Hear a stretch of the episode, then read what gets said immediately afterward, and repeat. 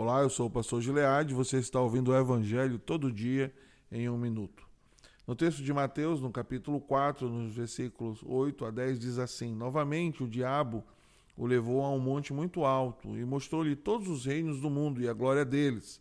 E disse-lhe: Tudo isso te darei se prostrado me adorares. Isso aconteceu por ocasião da tentação de Jesus no deserto, mas Jesus respondeu para ele: Vai-te, Satanás porque está escrito: Ao Senhor teu Deus adorarás e só a Ele servirás. É uma pena pensar, queridos, que se alguns recebessem uma proposta assim, abandonariam rapidamente a sua experiência com Deus pelas glórias dos reinos deste mundo.